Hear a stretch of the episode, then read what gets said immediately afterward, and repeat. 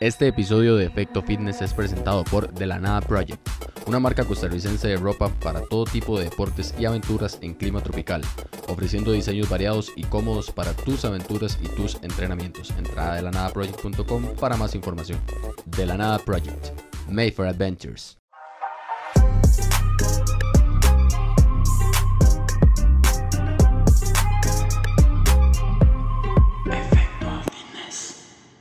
Muy buenas, ¿cómo están? Espero se encuentren muy bien. Estoy muy contento de estar acá nuevamente con ustedes en un episodio más de Efecto Fitness. El día de hoy con un invitado muy especial. Así que, Fofo, Turri, ¿cómo te digo? Turri, Turri está bien. ¿sí? Sí, sí, sí, sí, ¿Cómo estás, Rodolfo Mora? ¿Cómo te va, ma? Todo bien, Jesús. Un gusto, un gusto estar aquí. Y, sí, ya lo he visto, Efecto Fitness, lo he visto y me ha gustado y un honor poder eh, compartir esta, eh, este espacio aquí y en una faceta diferente. Generalmente yo soy el que estoy de ese lado, pero sí, hoy me toca es cierto, Está bien. Exactamente, muy bien, muy bien. Está bonito, por eso me llamó la atención. Qué bueno, qué bueno, qué bueno. ¿Has participado como en, eh, así, del otro lado alguna vez o literalmente es la primera? Vieras que pocas veces, pocas, veces, sí, de vez en cuando para algunas eh, notas especiales o eventos especiales le toca a uno dar algún tipo de entrevista, pero así como conversar y ponernos en, un espacio como este, no es, lo la primera vez. Sí, sí, es la primera vez. Qué bueno, qué bueno. Bueno, aquí estrenando también, como te dije, el, localcito. Es el, sos el primer invitado que sale en este local, que esperemos mantenernos un buen tiempo acá. Estoy viendo todo lo que sea crecimiento y para esto es buenísimo. Por ahí, ahí sí, sí, te huele un poquito como a, como a portal, como un poquito como a barba viejo, ¿verdad? Es porque, porque nadie lo usaba antes, entonces ahí voy. Le voy a ir metiendo amor ahí poco, a poco. eso es, eso es. ok, bueno, igual para la gente que no te conoce, primero así como en un, primer momento del episodio, entonces presentate un poco para la gente y demás, entonces contanos quién sos, qué haces, a qué te dedicas y demás. Bueno, yo soy turrialbeño número uno. Eso es. y por eso creo que, nos hemos llevado bastante bien. Ahí, nos conocimos, por, nos conocimos. Por sus raíces que ya he echado, turrialbeñas. Sí, exacto. No nací ahí, pero raíces tengo. Sí, exacto. sí, sí, sí, sí, Este, un turrialbeño de Santa Rosa de Turrialba, eh, soy periodista deportivo en este momento, pero me gusta decir que soy periodista en sí, porque mis inicios y mi profesión es un periodista. Periodismo. Y, siento que siempre tiene que ser así, no solamente enfocarnos en una rama. Cuando usted es periodista, se gradúa de periodista, estudió periodismo, tiene que estar eh, capacitado para atender diferentes situaciones, no solamente la parte deportiva.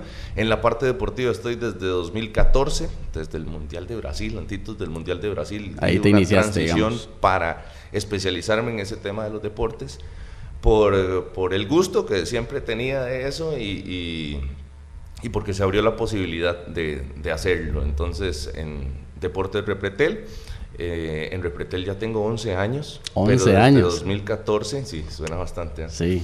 Eh, desde 2014 trabajo en deportes. Anteriormente trabajaba en noticias, Repretel, durante dos años y medio estuve ahí. Y no, me dedico a eso. Ahora eh, trabajo en varias ramas del periodismo deportivo, en el tema de opinión, con programas como 120 minutos en la mañana, donde ahí es una tiradera con los compañeros y demás. Eh, trabajo en la parte informativa, eh, como coordinador del Departamento de Deportes Repretel en el tema de, buscar eh, los enfoques, eh, organizar los guiones y demás, un trabajo de hormiga ahí que casi no se ve, que es el que, dicho sea de paso, acapara la mayoría de mi tiempo. Claro. Y también trabajo en Conexión Fútbol como panelista, que ese también es un proyecto muy bonito que desarrollamos ahí, nos, dieron el espacio en, el canal. Ya llevan rato ahí, ¿no?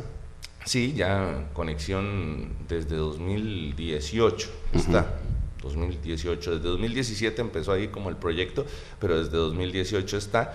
Y sí, como panelista, antes estaba más metido en el tema de la producción para que, digamos, que el bebé creciera. Y ahora creo que el bebé va bien y ya ha crecido bastante. Entonces, ya te metes más. Ahora soy más como, como un panelista. Y aunque a veces ayudo en la parte de producción, eh, estoy más como panelista y llego en las noches. Entonces sí, ese es ese es como el rol que tengo en este momento a nivel profesional. Okay. ¿Qué edad tenés ahorita? 32. 32. Y cuando iniciaste periodismo y te empezaste a mandar al agua ya en la parte deportiva, ¿qué edad tenías aproximadamente? Bueno, en el periodismo, 18.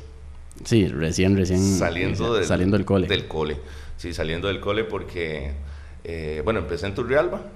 De hecho, uno cuando es periodista tiene que ser muy mandado en las cosas, entonces usted dice, tengo que buscar dónde escribir, dónde publicar mis cosas. Donde me den un chance, ahí voy. Practicar, ¿verdad? Eh, porque es mucho de, calle, es mucho de, poner en práctica las cosas y no tanto de estudiar y comerse libros, sino que tenés que vivirlo. Exacto. Entonces, este, desde los 18 andaba buscando, escribía. Recuerdo que apenas saliendo del cole o en el cole escribía y mandaba eh, textos a la Nación para que me publicaran ahí columnas. ¿En serio? mi mamá las guarda por ahí. Y te daban, te daban pelota, digamos. Sí, sí, sí, sí. evidentemente llegaban los correos y nada más veía el nombre de la persona y probablemente no sabían qué edad tenía, ¿verdad? Sí, sí, sí. Entonces publicaban y yo veía ahí, esperaba cartas a la columna y ahí aparecía, ¿verdad? Qué bueno. Eh, igual también conversé con, con gente de, de, periódicos allá en Turrialba, medios locales que en ese momento eran digitales. Turrialba Digital fue el, el, primer medio. Primero, y el Azucarero también. Claro, el sí, Azucarero, sí, eh, otro periódico que Saludos para los del Azucarero, Brian. Sí, sí, sí, sí, que me abrieron las puertas y entonces esas fueron las primeras experiencias escribiendo, buscando, tomando fotos y todo eso, mientras estaba estudiando. Claro. ¿Vos llegaste a Repretel cómo? O sea, ¿cómo se entra a una empresa como Repretel? Eh, con patas. No, no. no, no, no. Este, eh, vieras que cuando, cuando, bueno, se da todo el, periodo ese de, iniciar en el, en el, periodismo a los 18, me llama un día un, compa de allá de Turrialba y me dice que está la posibilidad de trabajar en un canal de, de allá, de San José, de la UIA, eh, Red de las Américas, Canal 44, en un canal de 24 horas de noticias pero una excelente opción y uno estaba esperando. claro, claro. Eh, me llamó y me dijo, un, otro compa de Turri eh, se va a ir a, la extra y entonces aquí va a quedar una plaza. Y si quiere venir a pulsearla, y aquí está. Lo que pasa es que es tiempo completo.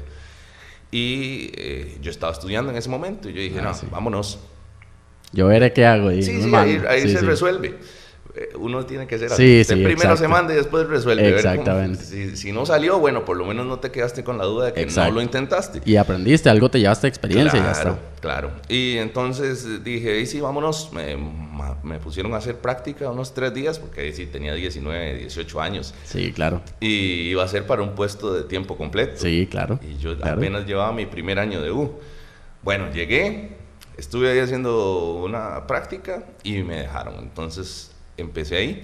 El proyecto se mantuvo dos años y medio y a los dos años y medio sí el, dueño del canal decidió cerrarlo. De la noche a la mañana.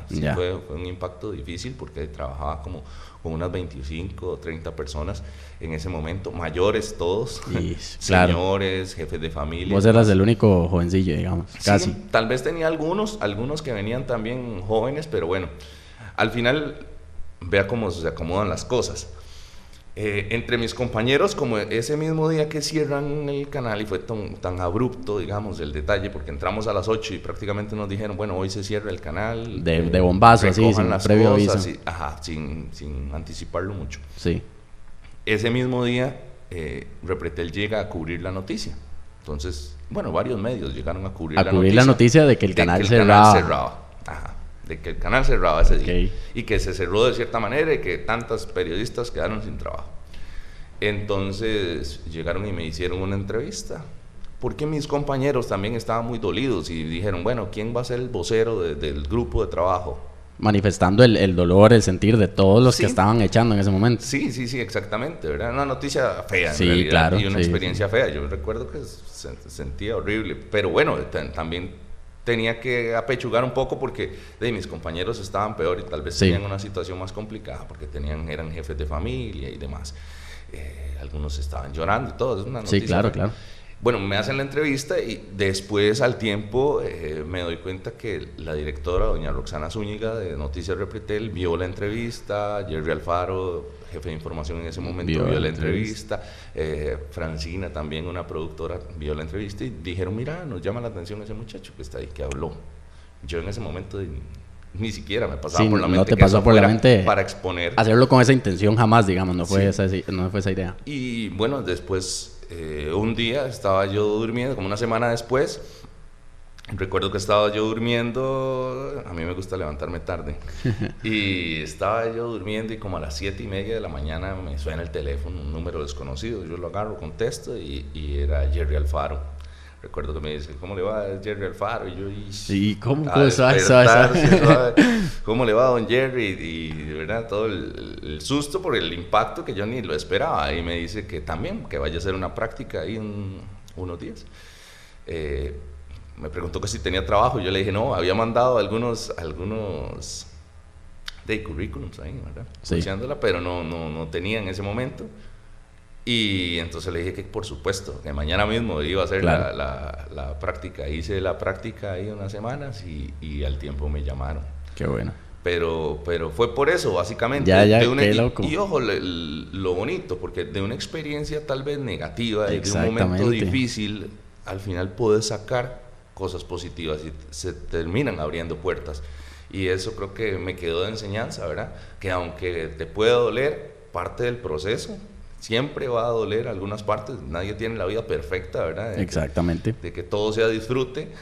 Pero de las experiencias malas tenés que ver cómo le sacas algo, algo positivo y se te pueden abrir muchas puertas y aprender mucho a partir de eso. Qué bueno. Y de si quizás en ese momento vos también afligido y todo, se hubieras dicho, no, la verdad es que yo no, no, no quiero dar esa entrevista, pura vida, pero hoy no me nace. No, no, te hubieran visto, no te llaman y la historia sería quizás otra. ¿verdad? Otra, cómo, cómo, cómo se van acomodando. Y, y, y por eso yo, yo siempre pienso que, que las partes difíciles eh, en la vida, los obstáculos, los golpes, tenés que recibirlos. O sea, sí. tenés que ya estar preparado porque, y a veces le, le, digo a mis compas, yo le digo, siento que las cosas están saliendo muy bien. Próximamente me voy a llevar vienen un golpe bombazos, fuerte. vienen bombazos, sí. Sí, próximamente me voy a llevar un golpe fuerte, entonces tengo que estar preparado. Exacto. Porque en serio, todos nos llevamos bombazos. Sí, de así, vez en así cuando. funciona la vida de vez en cuando, exacto. Y si usted cree que todo va a ser color de rosa, no, está equivo equivocado. Sí, hay que, cuando más bien cuando estamos en una zona en donde uno dice, yo creo que todo está medianamente bien, uh -huh. vaya haciendo como su búnker, su, sí. sus municiones de, de, de todo, a nivel momento... económico, anímico, estable, de, de, todo lo que usted pueda, porque ahí uno nunca sabe, en algún momento algo puede llegar, exactamente. Y, y siempre te llega. Sí, claro, de alguna otra forma, y eso es una ondulación, nadie, nadie tiene una vida así lineal y años de años de, de, perfección, ni nada de eso, eso no existe. Exacto. De hecho, eh, me, me, pasó eh, este año, eh, se murió mi abuelita, una persona muy importante para mí, y no había perdido yo a un ser querido, ¿verdad? Tan cercano, tan, tan cercano. Y, y ya yo estaba preparándome, y de hecho pasé ese periodo muy cerca de ella y estuvimos como familia pero sí, ya yo sabía de cierta manera que iba a llegar y, y sí, que claro. probablemente va a llegar el momento en que también perdés seres queridos y, y, lo pone a uno a reflexionar muchas cosas, en cómo utilizar el tiempo, cómo pasás el tiempo con, con esos seres queridos. Y, y, me pasó, pero siento que ya estaba preparado. Te duele un montón, pero tenés que decir, bueno, eh, esto es parte de... Y así como pasó con mi abuelita, va a pasar con otro montón de seres queridos y personas cercanas y tenés que estar preparado para eso. Exacto. Vos pasás, bueno, es una, una historia muy, muy curiosa el cómo entras ahí a la, a la empresa, ¿verdad? Repretel. Y ya una vez que llegas ahí, obviamente hay que irse pues ganando su espacio porque eh, personas buenas ahí para trabajar y demás hay muchas, ¿verdad? Uh -huh. ¿Qué te llevó a irte dedicando más a la parte deportiva hasta llegar ya a figurar, por ejemplo, que te manden a partidos, que te manden a todas estas cosas, habiendo entrado de la forma en la que entraste? Sí, porque en un principio no, no, es, no era ese enfoque el que tenía, ¿verdad? Exacto, vos no entraste así, vos entraste a lo, lo, con lo que ocupen, con muchísimo gusto, aquí estoy para servir. Claro, pero yo salía del, del trabajo, del trabajo diario, y me iba a ver partidos de fútbol. Mm, o llegaba por, por vos, por con gusto. El, con el celular viendo partidos de la Actualizaciones NBA, del cosas. béisbol, y entonces era como mi hobby. Mi hobby siempre fue seguir los deportes por mis papás, básicamente, y por mi familia en sí. Mi abuelito le encanta el fútbol, ¿verdad? es de los que ve todo el día fútbol si hubiera partidos. Mi mamá es súper fiebre a los deportes, ve fútbol, ve básquet, ve béisbol, muchas disciplinas, tenis. Mi papá también. De hecho, el, la, la, fiebre por el básquet me llega por él. A mí me gusta más el básquet que el fútbol, parece mentira. Okay. Pero, pero sí me gusta más el básquet, verlo y, y, y jugarlo y demás. Pero eh, esa fiebre por mi familia. En mi familia era acostumbrado a que los domingos se veían los partidos, los sábados se veían los partidos, miércoles, jueves, los partidos que hubiera, con la liga, con la liga que era el equipo de mi familia, o es el equipo de mi familia, mis papás y mi hermana. Y entonces esa fiebre siempre estuvo. Cuando llega el la oportunidad del periodismo, que siempre lo quería yo, eh, era como la única carrera que me veía, eh, digo, bueno, mi sueño es estar algún momento en esa cancha o ir a que me paguen por estar en los partidos de fútbol viendo esto que es lo que me gusta y me apasiona.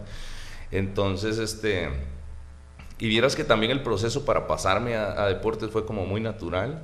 Ok. Eh, en algún momento tenía a Alvin Obando, era mi jefe de información en noticias, y mm, vio la posibilidad, siempre me veía y me decía, a usted le gustan los deportes, ¿verdad? Usted en algún momento tiene voz de deportes. Y yo le decía, sí, sí, eso es lo que a mí me gusta. Y yo pasaba en la redacción y estaban dando un partido y yo, ¿qué? ¿Cuánto van? ¿Qué? ¿Cómo está la cosa?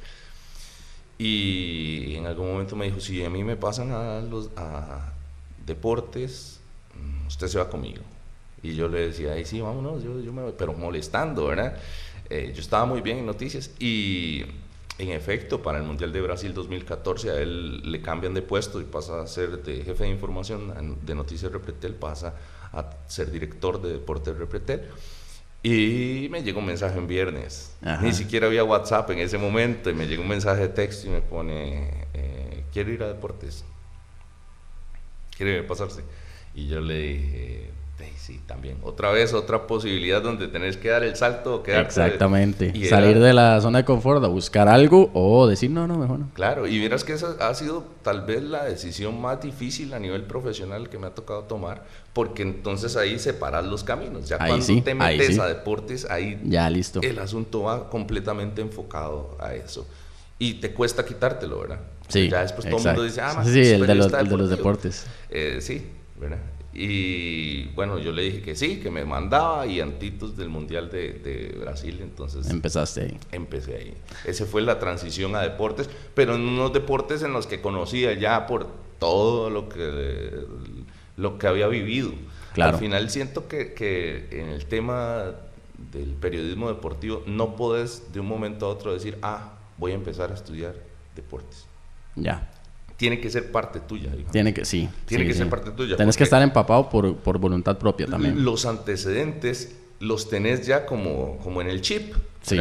Entonces te acordás, ah, mira, este jugador estuvo en tal equipo, en tal equipo, en tal equipo. Ah, mira, el campeón de tal, de tal disciplina fue tal. Ah, mira, en los Juegos Olímpicos había pasado esto. Pero ya es algo que traes, porque si lo agarras como un libro, yo creo que no, no, no, no alcanza, no alcanza. Sí, sí. De toda la información que uno termina Almacenando. Almacenando porque es, un, es del día a día, es de la vida diaria, ¿verdad? Si nos ponemos a decir, ah, mira, yo me recuerdo la planilla del de, Santos de Guapiles en el año 2000, yo, me la, yo me acuerdo porque estaba chiquillo y esos partidos y entonces... Sí, no porque te sentaste a estudiar eso por años para, para poder chorrearlo en un programa. No podría, no podría. Y siento que así es la vida del periodista deportivo, digamos, que que, está expuesto, porque si no, eh, eh, al aire puedes quedar en evidencia. Claro, con problemas. Totalmente. Y si lo haces a puro estudio, no te va a alcanzar. Exacto. Dice una palabra muy importante que es que está expuesto. Yo siento que un periodista y alguien que trabaja en los medios de comunicación masiva está todo el tiempo muy expuesto a cientos de personas, miles, cientos de miles incluso, ¿verdad?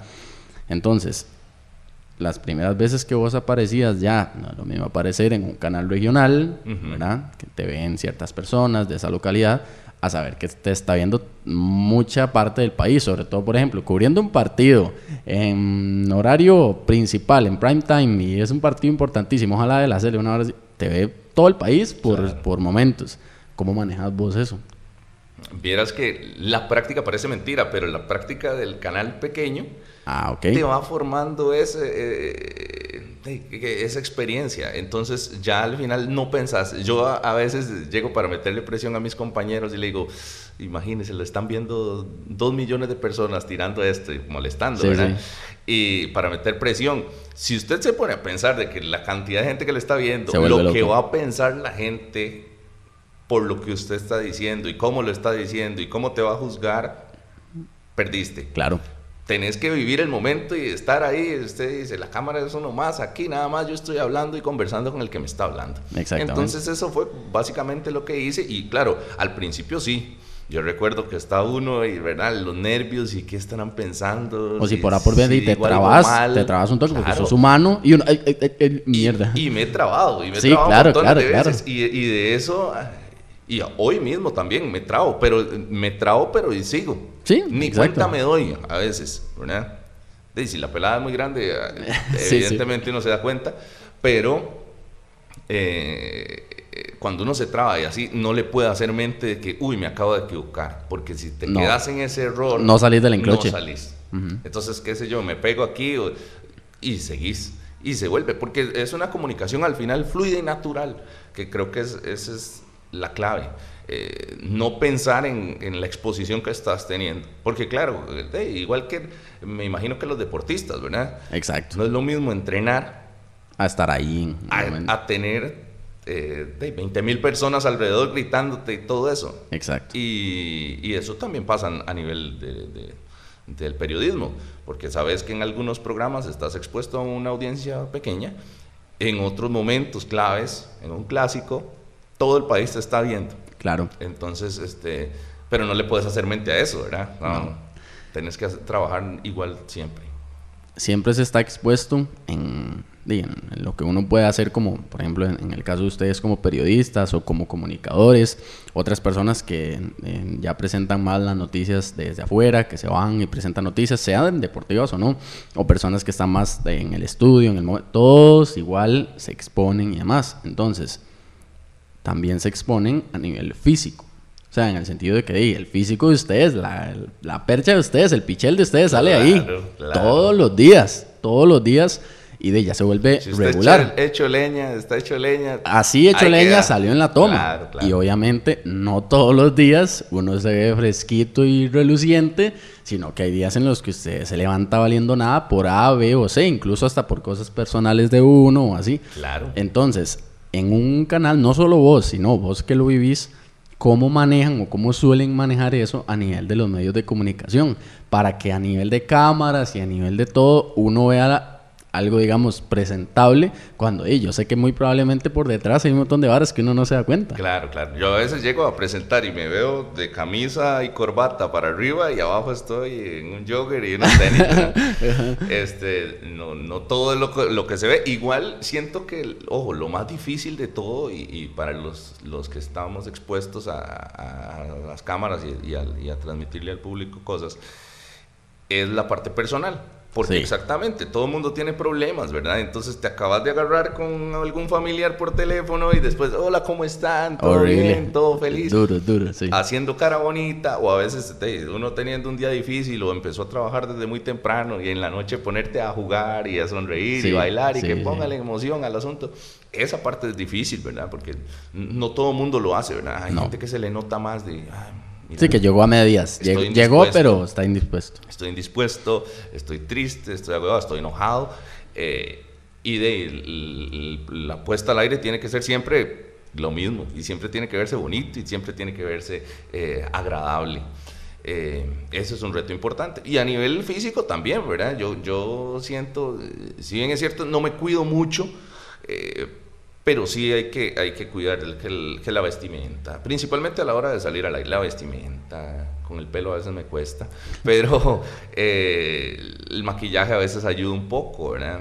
Eh, para, para disimular.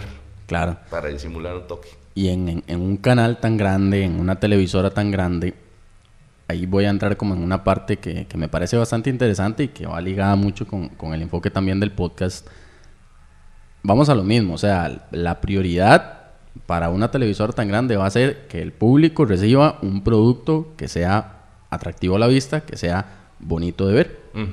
Entonces, por más que sea, sin poner ni nombre ni nada de eso, por más que sea una persona súper preparada, que está haciendo bien las cosas, vos, como parte de una, de una televisora tan grande, vos crees que se da el hecho de que hay preferencias por el físico, independientemente del de, potencial de la persona, que siempre se van a ver esas discriminaciones físicas en plan, es que esta no me sirve porque no vende, esta me sirve, este me sirve porque sí vende. ese tipo de cosas. Sí, vieras que es, que es una muy buena pregunta porque eh, no se podría enfocar solo en el periodismo. Entiendo que son personas sí. las que están de por medio, pero pasa en todo, en todas las áreas. Claro. Y te pongo un ejemplo, puedes tener un producto súper rico, súper delicioso, una comida, pero si no, si no se te ve agradable, eh, no lo puedes vender. Va a ser mucho más complejo. Tiene que ser una combinación de todo. Eh, tiene que ser un equilibrio entre, claro, la percha, lo que ves, el caparazón de cómo te lo venden, la marca. Todo el mundo quiere que su marca se vea bonita, ¿no? ¿Por qué? Porque tiene que ser agradable a la vista. Pero también su producto, lo, que, lo que te comes o lo que consumís, tiene que ser de buena calidad. También. Tiene que ser un equilibrio. Claro, a veces eh, te pasa también con productos. Sí, tenés un producto, se ve súper lindo y, al final lo compraste y decís, pero no, no, no me cumple. O tenés un producto que tal vez no se ve tan agradable, pero decís, esto es increíble. Eh, para mí el equilibrio es la clave. Okay. Pero no te voy a negar de que hay casos de casos. Así como con los productos que te estoy hablando. Exacto. Pero también pasa en, en, en todo, ¿verdad? Vas a contratar a un abogado y también si te llega hecho leña y lo ves ahí descuidado, vas a contratar a un entrenador y me imagino que ustedes como entrenadores tienen que verse así, con cuadritos y musculosos y todo, porque, mira, este no, no, se ve tan fit como... No me inspira tanta confianza incluso. Claro, ¿verdad? Entonces esa parte del primer, y yo te veo así, perfecto, pero ni siquiera te he visto entrenar nunca, ¿verdad? Entonces, pero, pero ya por ahí me das, buena, me, das una buena señal de que, mira, puede, puede que sirva. Si él está así, probablemente yo me voy a poner así. Es inevitable pensarlo en algún momento. Entonces, por eso te digo, eh, a veces en los medios se, se dice mucho, ah, mira, es que eso está ahí porque por esto. Exacto, por, eso te lo pregunto, exactamente, porque ese tipo de comentarios están todos los días. Y, y digamos que por ser el periodismo, por ser los programas, estás expuesto a ese tipo de, de, que te juzguen. Pero todo el mundo lo hace. Así funciona mucho la sociedad. Así es la sociedad. O sea, mentira que alguien llegue y dice, mira, eh, le confío al mejor eh, eh, odontólogo, por decir algo. Y llegas y, no tiene, la dientes perfecta y decís, pero ¿cómo? Qué raro, ¿verdad? Entonces, sea como sea, eh, hace poco también con nutricionistas, por ejemplo, ¿verdad? También llegas a un nutricionista y sea como sea, tiene que haber ciertos estándares, eh, porque evidentemente va con la profesión. Entonces yo creo que en, la mayoría de cosas, eh, con el tema del orden, del desorden. Mi mamá es maestra, ¿verdad? También. Ok.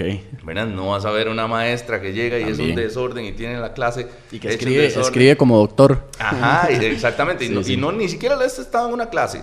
Pero ya de primera entrada ves y te dice, ah, no, mira, necesitas que se vea ordenado, no solamente para el exterior o para afuera, sino que también tenés que ser bueno.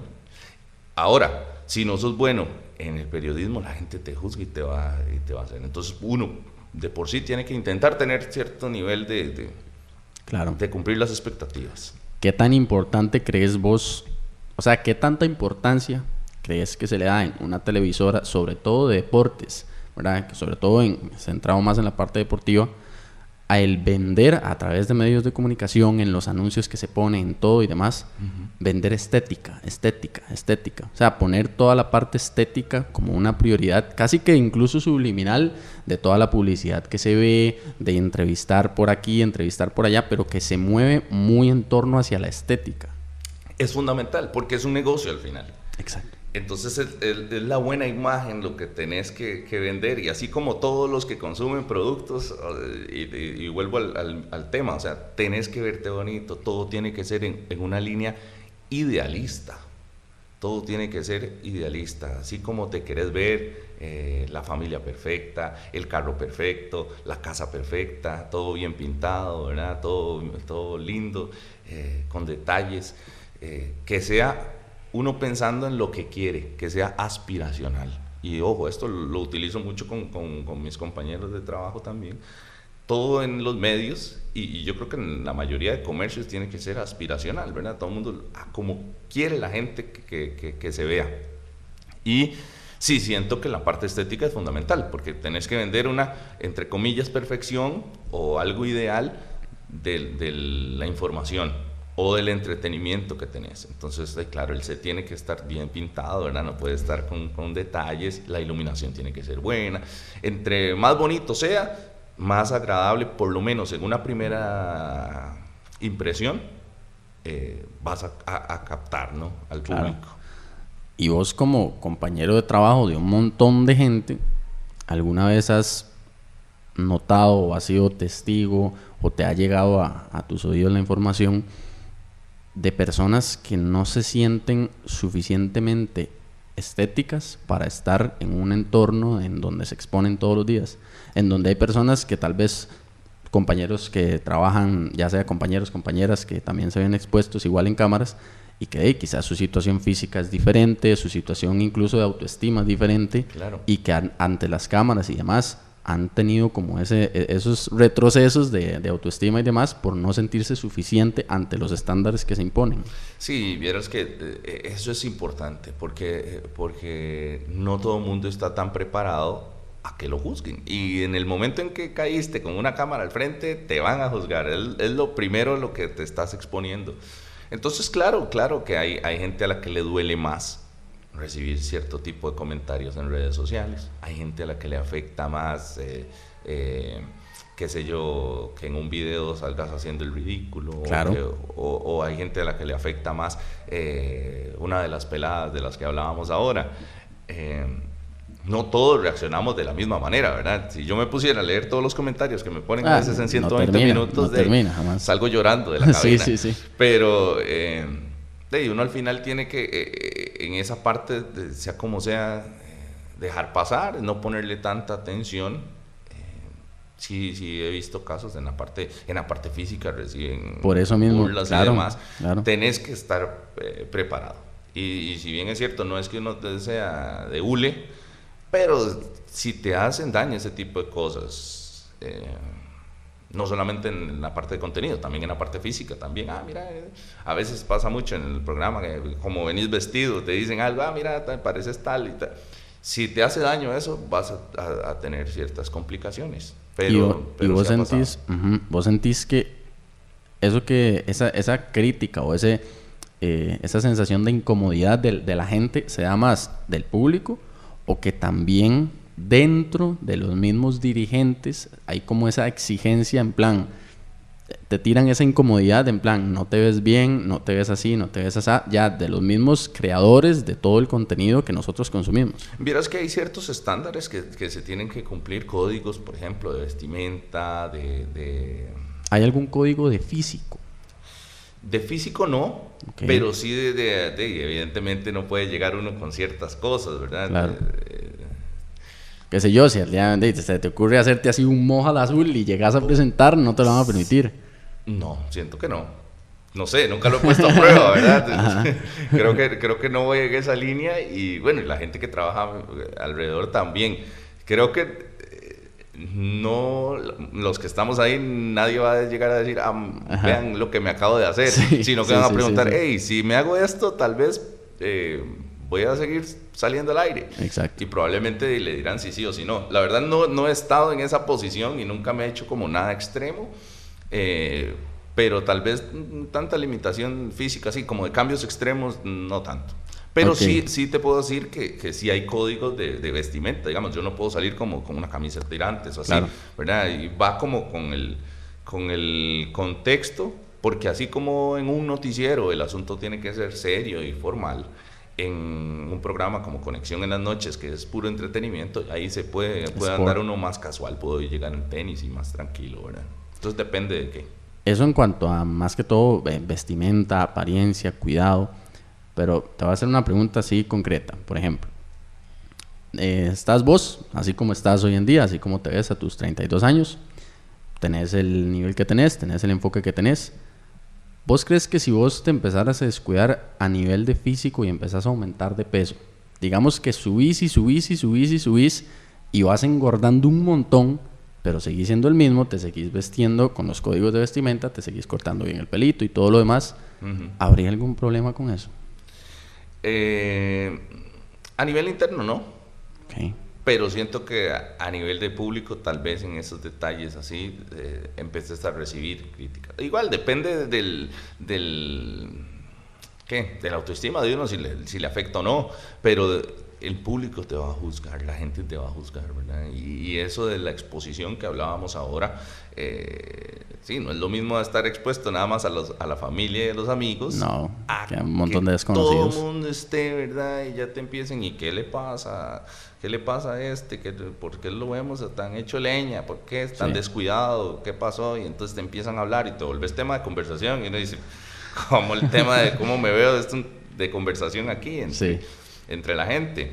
Sí pasa, sí pasa. Y, siento que la sociedad en general, si, si pasa en los grupos de compas, digamos, Ay, viste que el viste eso, se engordó, ¿verdad? Va a pasar mucho más. Desde que se casó, está, desde que tiene esa novia, ¿verdad? Sí, ya empieza la gente a especular y a hacerse conclusiones de la vida de uno. Imagínate que eso pasa eh, cortito, digamos, sin tener una vida tan expuesta. Al detalle. Ah, sí, Ahora al, por mayor, imagínate. Claro, claro. y llegas a la reunión familiar y te dicen, ¿has visto que eso Sí, sí, sí. ¿Verdad? Y, ya se vuelve tema. Imagínate poniendo la cara uno ahí en la pantalla todos los días. Es, el, triple de lo que hablarán, ¿verdad? Sí. Entonces, eh, evidentemente se da. Y, siento que ah, de, desde mi punto de vista es importante también cuidarse por eso mismo, ¿verdad? Porque uno tiene que dar una buena imagen. Si bien es cierto, no al extremo, porque yo no, no, no es que me cuide al extremo, pero sí intento, digamos, mantener, eh, mantenerme saludable,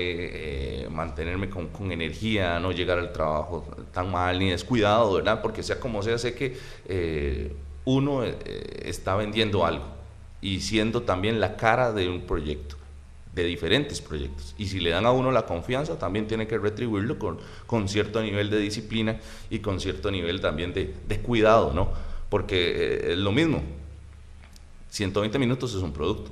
A mí me dan el compromiso o me dan la responsabilidad de ponerme y hablar en 120 minutos, yo soy la cara. Me tengo que ver bien de cierta manera. Eh, como me visto, como hablo, todo, ¿verdad? Entonces, yo creo que es, es, parte del día a día y de una responsabilidad que se tiene ese cuidado personal y ese cuidado también a nivel de salud. Tanto a nivel deportivo como en general, y esa es una pregunta de que te lo hago como consumidor de televisión, obviamente, y como la gran mayoría de personas, a alguien que está dentro y que obviamente pues incluso en algún momento eh, participa ya en lo que es producción de ciertas cosas, ¿verdad? Y que entraste así, no, obviamente no todo es salir en cámara y ya, sino que hay muchas cosas, como vos decís, que no se ven, detrás ¿verdad? De detrás de cámaras y que aportas mucho y ayudas mucho al noticiero como tal, y eso lo has hecho desde hace muchos años. ¿Qué tan apegado a la realidad es esa, esa sensación que a veces da que hay cierto amarillismo en el sentido del contenido que se pone, cómo se pone, para hacer más atractivo ese contenido hacia ciertas poblaciones en específico. ¿Vos lo has experimentado? ¿Sos testigo o qué pensás sobre eso? Vieras que Estoy de acuerdo con el, con el asunto de que las cosas se vuelvan atractivas y que llamen la atención, pero hay extremos con los que no voy. No se puede jugar con el dolor ajeno, por ejemplo. Exacto. No, en eso no voy, desde la parte ética y no solamente como periodista, sino como persona también. Lo, lo veo. Eh, no puedes tampoco, siento, meterte en el asunto personal en el asunto personal no puedes. Y que a veces, a veces incluso dependiendo de los programas, pasa y pasa mucho. Pasa, y, es una línea, por ejemplo, ahorita nosotros en deportes eh, que respetamos mucho. O sea, nosotros le tiramos a alguien con todo, le volamos y le volamos a un jugador por fallar, un entrenador, a, cualquiera. Yo no, no, discrimino la bandera o el escudo, pero siempre desde el punto de vista deportivo. En la parte personal no. Y, sí siento que hay algunos medios que, claro, por propician eso. Frustración tal vez de, de, no recibir tanta atención o de no hacernos virales, hay que conseguir la forma de hacerlo. Pero repito, no es un asunto de los medios. Todas las personas lo hacen. Mira, no llame la atención con exponiéndome así. Bueno, voy a hacer un poco algo más pasado, algo más, más que llame más la atención, eh, porque eh, quiero eso, ¿verdad? Ser atractivo, quiero más likes, quiero más visitas, quiero que la gente tener más seguidores, por decir algo. E, es, parte de la vida real de, de todos. Pero sí siento que pasa. No me gusta que pase, pero, pero la realidad de los medios a veces los lleva a, eso, ¿no? A, buscar mecanismos que a veces no son tan éticos para eh, conseguir atención. ¿Y vos crees que hay programas, incluso en ciertos horarios, con ciertas temáticas, que se hacen para cierta población objetivo que es un poco más vulnerable? personas que tal vez no tienen tanta escolaridad o que ya tienen una edad un poco más avanzada o que son, de otras generaciones y programas que no, programas que son como hacia otra población que es un poco más preparada y demás. ¿Eso vos crees que se piensa, se premedita? Sí, claro, claro. Sí, sí. Cuando tenés igual un producto, tenés que escoger, mira, vamos a esta población, vamos a ir hacia esta población. En, el caso, por ejemplo, de, de, para ponerlo en contexto y en ejemplo, 120 minutos en las mañanas. Es un, es un programa de fútbol profundo, de crítica fuerte para los fiebres del fútbol, donde se va a hablar de táctica, donde se habla de sistemas, donde se habla de, personajes de historia de fútbol que no todo mundo tiene ese conocimiento. Eh, es un programa especializado. Si nos vamos a Conexión, en la noche, que es en el otro en el que trabajo, es súper amplio. Conexión lo puede ver cualquiera desde un super fiebre a una persona que no necesariamente le gusta el fútbol y nada más le gusta el entretenimiento. De hecho, eh, este año mi, mi abuela también falleció. Ajá. Y ella le encantaba ver Conexión, de hecho. Ah, bueno, sí, ¿ves? Ella le, le, gustaba mucho y todas las noches siempre lo ponía. Y tal vez no era tan, tan fiel. No era por el fútbol ni nada, sino por las dinámicas y todo eso. Claro, entonces, eh, sí, son, son diferentes los públicos. Eh, dependiendo a quién le querés llegar, eh, así se, se, distribuye la, la temática. Y, y, es bonito también tener esa versatilidad de, de saber, mira, tenemos la parte muy técnica aquí, o un programa muy serio acá de conocimiento donde tenés que estar ahí y otra parte un poco más lúdica, más libre, más entretenimiento, más suave. ¿Qué criticarías vos de los medios de comunicación tradicionales hoy en día? Qué difícil, ¿verdad? Porque trabajo ahí. Sí, obviamente. ahí hasta donde no se embarre, tranquilo. Vieras que, vieras que... Vos que has estado ahí ya por años, yo sé que obviamente uno, uno siempre en el lugar en donde está, de hay cosas, así como uno como trabajador, uno sabe, porque uno sabe, y hay cosas que uno ni sabe, pero que uno tiene cosas muy tuanis, que por algo está donde está, y hay cosas que uno dice, no, esto siempre ha sido una falencia mía, o cosas por mejorar, el lugar donde uno trabaja es igual, no es perfecto. No, sí, claro, y vieras que es una crítica que siempre había tenido desde chiquillo, y, y ahora que soy parte del problema, porque tengo que confesarlo, me doy cuenta de por qué. Una es el enfoque a los deportes no tradicionales, porque te decía, me gustaba montones el básquet, me gusta montones el básquet, me gusta montones otras disciplinas, eh, en el carro ahí ando un bate de base, un ovoide de fútbol americano, ando unos guantes de base también. Si chocan con Rodolfo, no se bajen porque anda bate. Sí, ahí ando un bate este, ando cosas porque me gustan mucho las otras disciplinas y vamos a ver, en los medios tradicionales no hay información. No hay apoyo para todo el montón de... Me duele montones porque me escriben compas de otras disciplinas y me dicen, ah, ayúdame con este contenido. Pues yo, quisiera. No es mío el medio, digamos, y, hay una agenda noticiosa que, es la que te carga. Eh, en Costa Rica, lastimosamente, no tenemos tanta audiencia como para los deportes no tradicionales y, y tiene una razón de ser también. O sea, yo compito tengo competencia eh, eh, y me miden la audiencia cada vez que doy una información minuto a minuto. En tal minuto yo di esto y la competencia dio otra cosa. Eh, ¿Cómo nos fue? Entonces, claro, si yo llego y, se hace la prueba, si yo llego y le compito a algo de, fútbol, pongámosle nombre y apellidos, si tienen una nota de esa prisa, mucha gente le llama la atención la nota de esa prisa o de la selección nacional. Si yo llego y le tiro una nota de otra disciplina, mm, yo quisiera que no, pero en Costa Rica le, me cambian el canal. Sí, claro, claro. O sea, por eso no transmitimos aquí la NBA, yo quisiera. Sería feliz transmitiendo la NBA, pero mm, no hay consumo. Tanto deporte, tanto de, sí, tanto deporte, tanto deportista. Yo que, que ellos, estoy seguro que vos también, que hemos tenido la oportunidad de conocer tanto deportista, a tanto atleta que dedica horas enteras de su vida a formarse y a hacer de lo mejor que hay en el país, de lo mejor que hay en la región, en Centroamérica, en el mundo incluso. y que tiene tan poca exposición a la par de... Ah, tiene más exposición Linafa.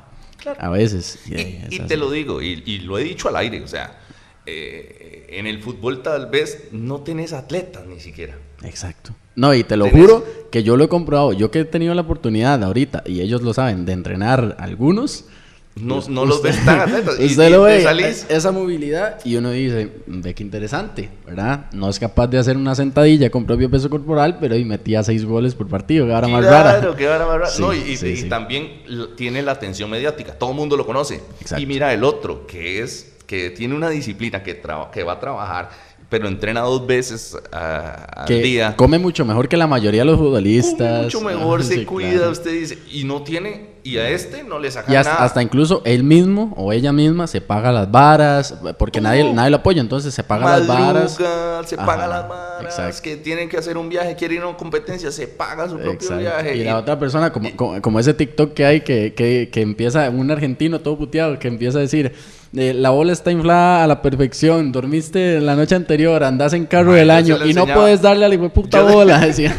y la bola ya. Yo se lo enseñaba, yo se lo enseñaba a mis compas de la redacción y les decía, es, tan cierto, ¿verdad? Y, uno es parte del problema. O sea, hay que aceptarlo. O sea, evidentemente los medios son parte del problema, pero ¿qué puede hacer uno si la, si la audiencia te guía hacia eso, verdad? Sí, Al final nosotros respondemos por la audiencia. Es una relación así como en, enclaustrada una con otra, Si la, gente lo que te consume es eh, el fútbol y tal vez darle eh, ¿qué? exposición a estos que tal vez no se esfuerzan tanto, lastimosamente algunos que sí, que tienen la disciplina. claro, claro no se generaliza, por supuesto. aquí en Costa Rica he conocido atletas impresionantes y, tengo compas que son atletas impresionantes en un montón de disciplinas.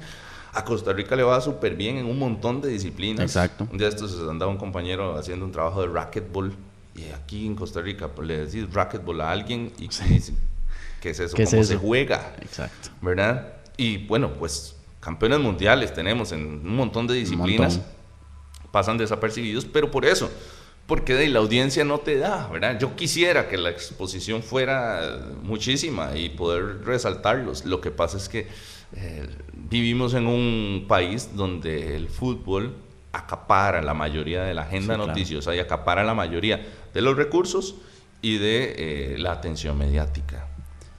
Eso creo que eso lo criticaría de los Esa, sí, sí. Pero, pero, igual, recuerdo que yo chiquillo y uno lo veía, ¿verdad? Y decía, no, pero es que el apoyo a los deportes no tradicionales. Y yo decía, bueno, voy a hacerlo yo.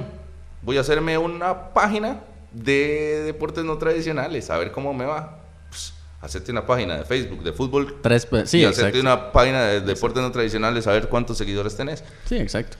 Exactamente. Y, Duele. sí. Sí, es, es, incluso vieras que cuando, por ejemplo, uno va haciendo, di, esto que es, por ejemplo, estoy haciendo yo con este programa, que es algo di, completo y rotundamente creado por mí, que no, no va como enlazado con una televisora ni con nada de eso, sino que es un contenido completamente aparte, aún así, vamos a lo mismo, uno ve ciertas tendencias ciertas tendencias de deporte, ciertas tendencias de género, ciertas tendencias de personalidad, que uno dice, esta, esta gran persona que traje, nadie le dio importancia o tuvo muy poco. Y otra persona que, que tal vez uno ni siquiera lo esperaba así y tuvo una respuesta. Entonces, eso pasa. Y no es que uno vaya a modificar. Yo, por dicha, tengo la gran tranquilidad de que puedo realmente traer a, quien yo sienta que va a aportar mucho y demás conforme lo vayamos viendo.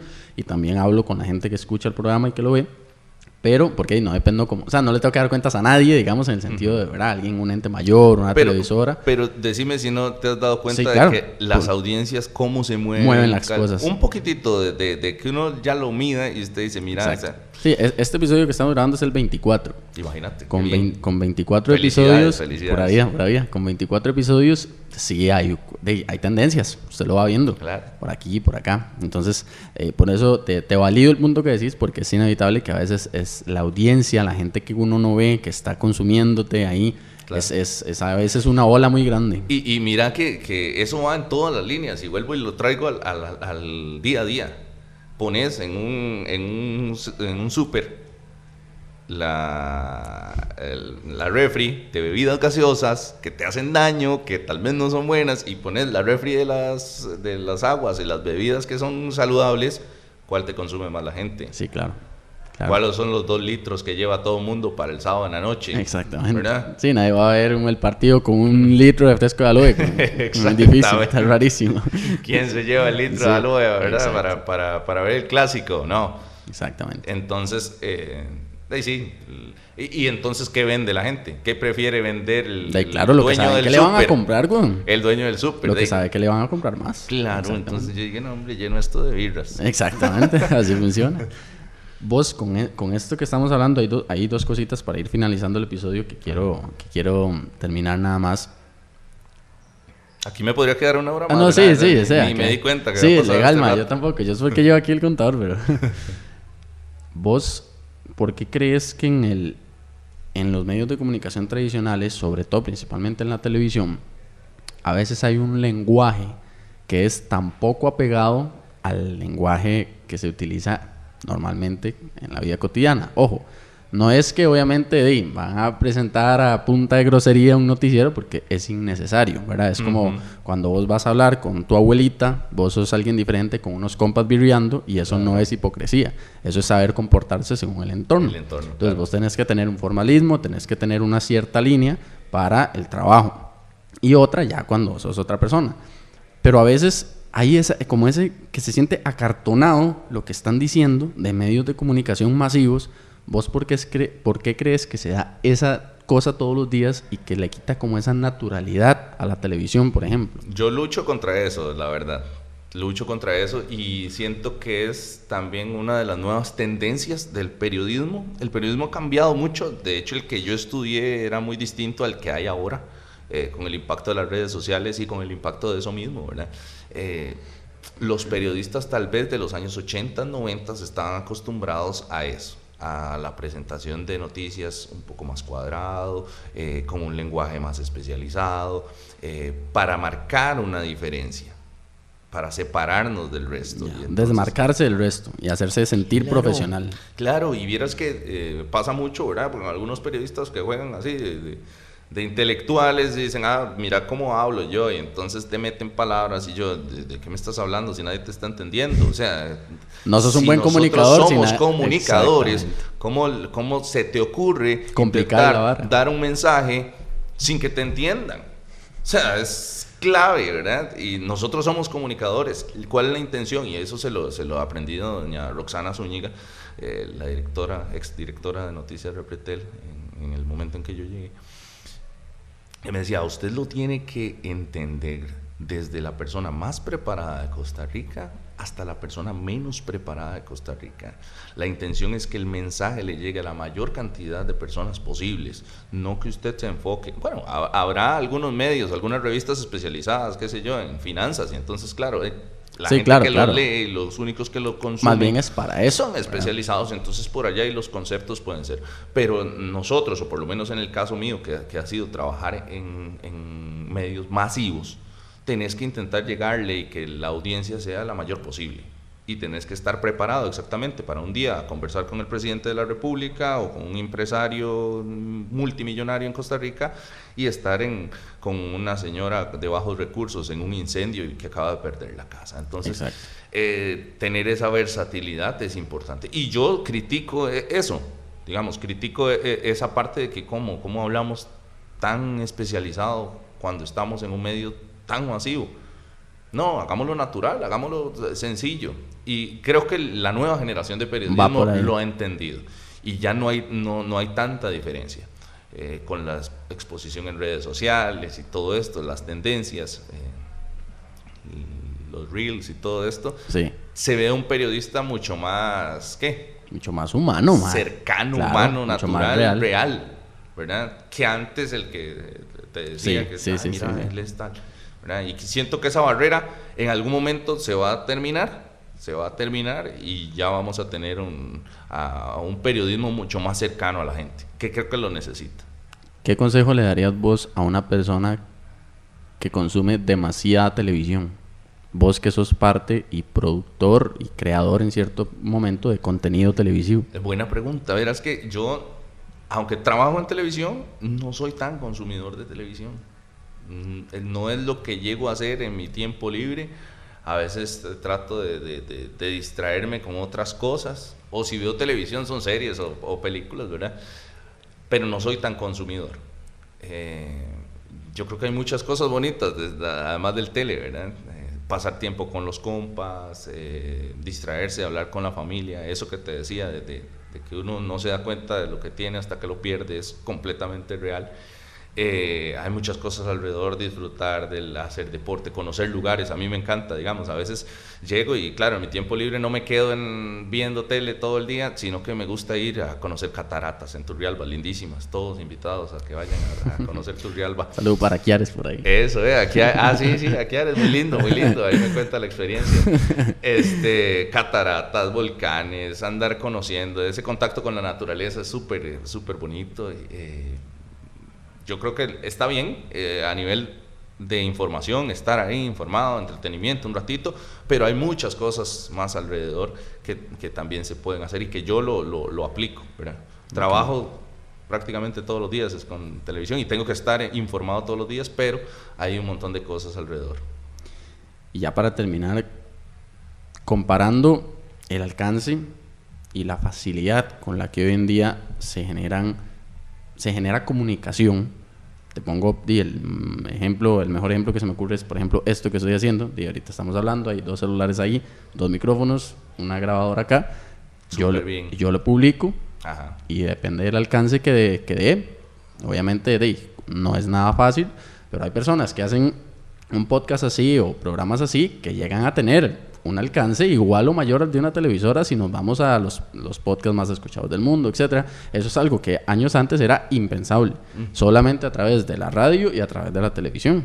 Claro. Entonces, vos como parte de una televisora, analizando esa facilidad que hay hoy en día, ¿qué futuro le ves vos a los medios de comunicación tradicional? Uf, eso es, sí, eso es fuerte.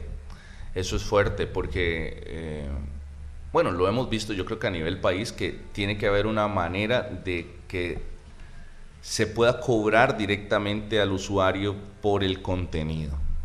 El contenido no puede perder valor y no puede ser tan gratis como lo han hecho en las redes sociales. Si queremos sostener el trabajo, sí. Porque al final lo que vendemos es un producto. Si lo tenemos gratis y si damos noticias gratis y si de qué vivimos. Deja de ser monetizable. Exactamente, y esa es una palabra clave. Tenés que tener rentabilidad. Entonces, claro, yo hay costos para poder informar. Hay costos, lo que te costó el teléfono, lo que te costó la luz, lo que te costó el tiempo, lo que te costó el, trabajo, sea como sea, el conocimiento que no tiene un valor monetario, pero es importante también. Eh, no se puede volver gratis. Eh, al principio, cuando se dio esa transición, uno como comunicador decía, excelente, qué dicha, un montón de medios de comunicación, ahora podemos informar de manera inmediata con un celular súper sencillo, pero llega un momento en que ves la realidad y dice, uff, esto es un problema. Porque antes dábamos un producto diferenciado. Ahora alguien con una cámara, con un celular, te lo tiró a Twitter, se hizo viral, y todo el mundo vio y ya nadie necesita el noticiero. Hasta incluso te pueden, te pueden quitar, quitar, exclusivas, premisas, un montón de cosas. Con los goles, llegas y los ves, los goles, y ya, ya no esperas a verlos en las noches, porque ya los viste en el celular, súper sencillo y gratis. Eh, estamos en una situación complicada y un reto difícil porque bueno, ahora con, con, la situación de las cableras y la televisión, por dicha, creo que se tomó esa decisión para poder recibir dinero y no solamente los anunciantes, porque los anunciantes también se dan cuenta, los comercios que llegan y ponen millones de colones dicen en los medios, ah, mira, pero en Facebook, en Instagram tengo la facilidad de los datos, es más barato. ¿verdad? Entonces se vuelve una competencia, no solamente entre los mismos medios de comunicación, sino entre las otras plataformas. Eh, de cómo distribuye la gente también su horario o su tiempo de, entretenerse.